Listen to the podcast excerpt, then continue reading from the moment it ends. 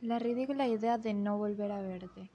La primera vez que sentí que me habían obsesionado de una mujer, yo tenía 21 años. Estaba trabajando ocho horas en una oficina y escribía para escaparme de una novela de habla hispana, cuando mis jefes no me miraban.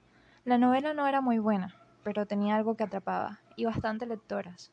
La mujer de la que me obsesioné era una de ellas, y me leía desde España. Empezó con algo muy simple, un mensaje de ella que decía que le encantaba lo que hacía. Contesté con agradecimiento, me alegró un montón. Ella volvió a responder, esta vez hablándome de su vida. Ocho meses después yo estaba tomándome un avión a su ciudad para averiguar por qué carajo nos escribíamos todos los días. Hacía más de 240 lunas, cinco páginas de Word por mail. No lo averigüé.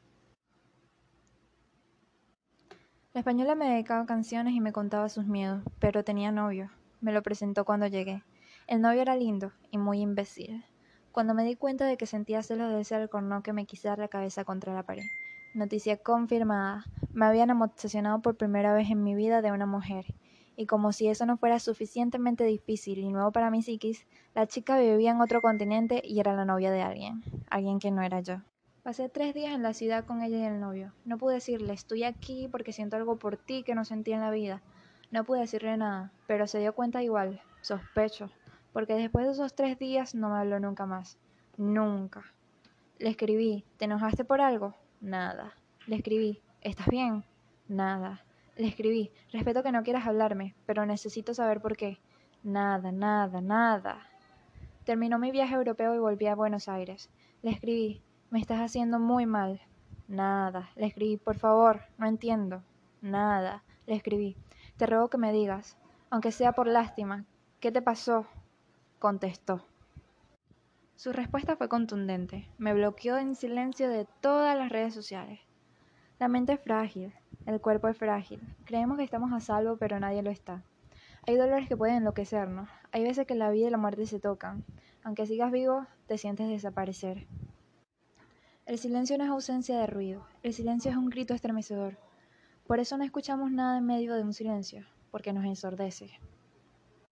No podía descansar, pero dormía todo el día. Gasté la pijama de tanto tenerlo puesto. Dejé la universidad. No podía pensar en otra cosa que no fuera ella. Ella yéndose. Dejé de ver a mis amigas. Dejé de salir con gente. Dejé de escribir la novela. Dejé de comer. Dejé de reírme. Me costó. Pero un día también dejé de llorar. Habitaba el mundo, pero el mundo no me habitaba. Me veía las cosas con la claridad con las que se ven las cosas cuando está desesperado. Veía la infidelidad, la rutina, el aburrimiento, el sinsentido. No hablaba, no hablaba casi nunca, como si su silencio me hubiese dejado muda a mí, como si las palabras se hubieran ido cuando ella se fue. ¿Qué había hecho? Había mirado mal a su novio. Había mirado demasiado bien sus ojos. Me tenía que tomar otro avión y preguntarle, ¿cuántos órganos iba a tener que vender para pagar ese otro avión? ¿Qué había hecho? Y si le mentía que tenía una enfermedad terminal para que me lo dijera, y si la llamaba por teléfono hasta que me lo confesara, cuántas personalidades que no eran la mía iba a tener que inventar para recuperarme.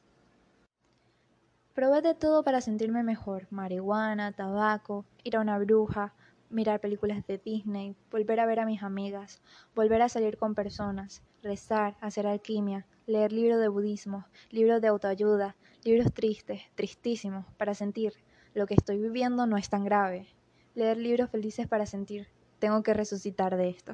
Probé meditar, hacer yoga, tomar mucho alcohol, dejar el alcohol, terapia, volver a viajar, ir a constelaciones, dormir con un peluche, bailar, hacer deporte. Probé de todo y no funcionó nada.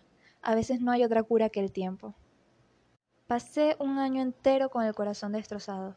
Fueron más de 365 días en los que creí que iba a enloquecer. Me salvó la esperanza. Había una voz dentro mío que me decía muy bajito, todo va a estar bien, Sé que no sabes cómo, pero todo va a estar bien. La primera vez que sentí que me habían obsesionado una mujer, yo tenía 21 años, y fue la última. No hay amor si no es recíproco, no hay amor si no es sano, no hay amor en el sometimiento, no hay amor en la cobardía, no hay amor en la mentira, no hay amor si no hay entrega, no hay amor si te hace odiarte.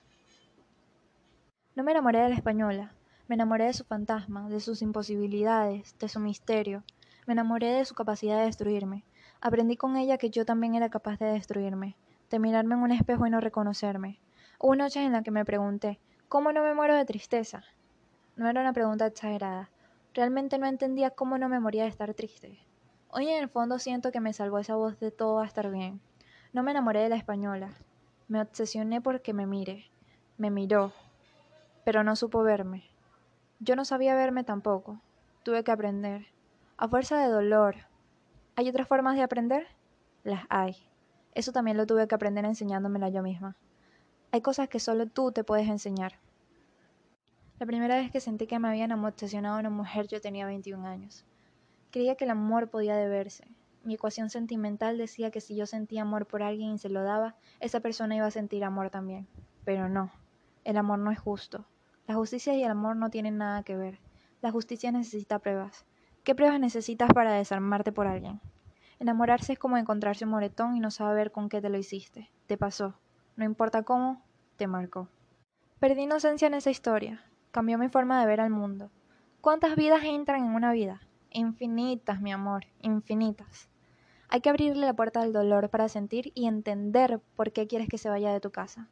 El que esté libre de sufrir, que tire el corazón a la basura. Hay que abrirle la puerta al dolor, no cerrársela en la cara. No son fuertes los que no lloran, son fuertes los que aprenden a lidiar con la tristeza. Los que no saben llorar tampoco saben reír. Creen que sí, pero no saben. Para reírse con el alma, hace falta tenerla un poco rota. ¿Por dónde entra el sol si no es por los lugares que tenemos rotos? Marketing. Aunque te presente a los viejos, aunque paseen por Palermo, aunque te diga que te ama, aunque te desarme en la cama, aunque todavía al mundo no le parezca horrible, aunque crea que puede cambiarlo, solo vale la pena si te hace reír, aunque tengan ideales y los luches, aunque hables y te escuche, aunque persiga tus sueños, aunque sepa que nadie es dueño de la vida de nadie. Si de cosas, muy pocas y en cuotas, solo vale la pena si te hace reír, aunque sea feminista, aunque rechace lo elitista, aunque crean los marcianos, aunque sienta que es en vano.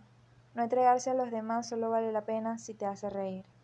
De la risa nace el amor, y el amor pone a jugar las diferencias. El otro es el otro, yo soy yo, yo soy el otro. El otro sigue siendo otro, y si es yo, no lo sé no lo conozco, nunca lo conozco. Siempre lo adivino, me quedo con ese otro porque lo amo. Lo amo porque me hace desear ser mejor.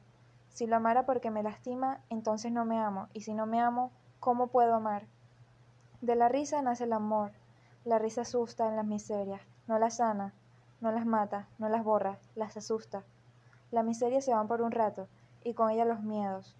Mientras el pecho estalla de risa, no hay monstruo que nos gane. Solo vale la pena si te hace reír, porque si no te hace reír, todo lo demás es marketing.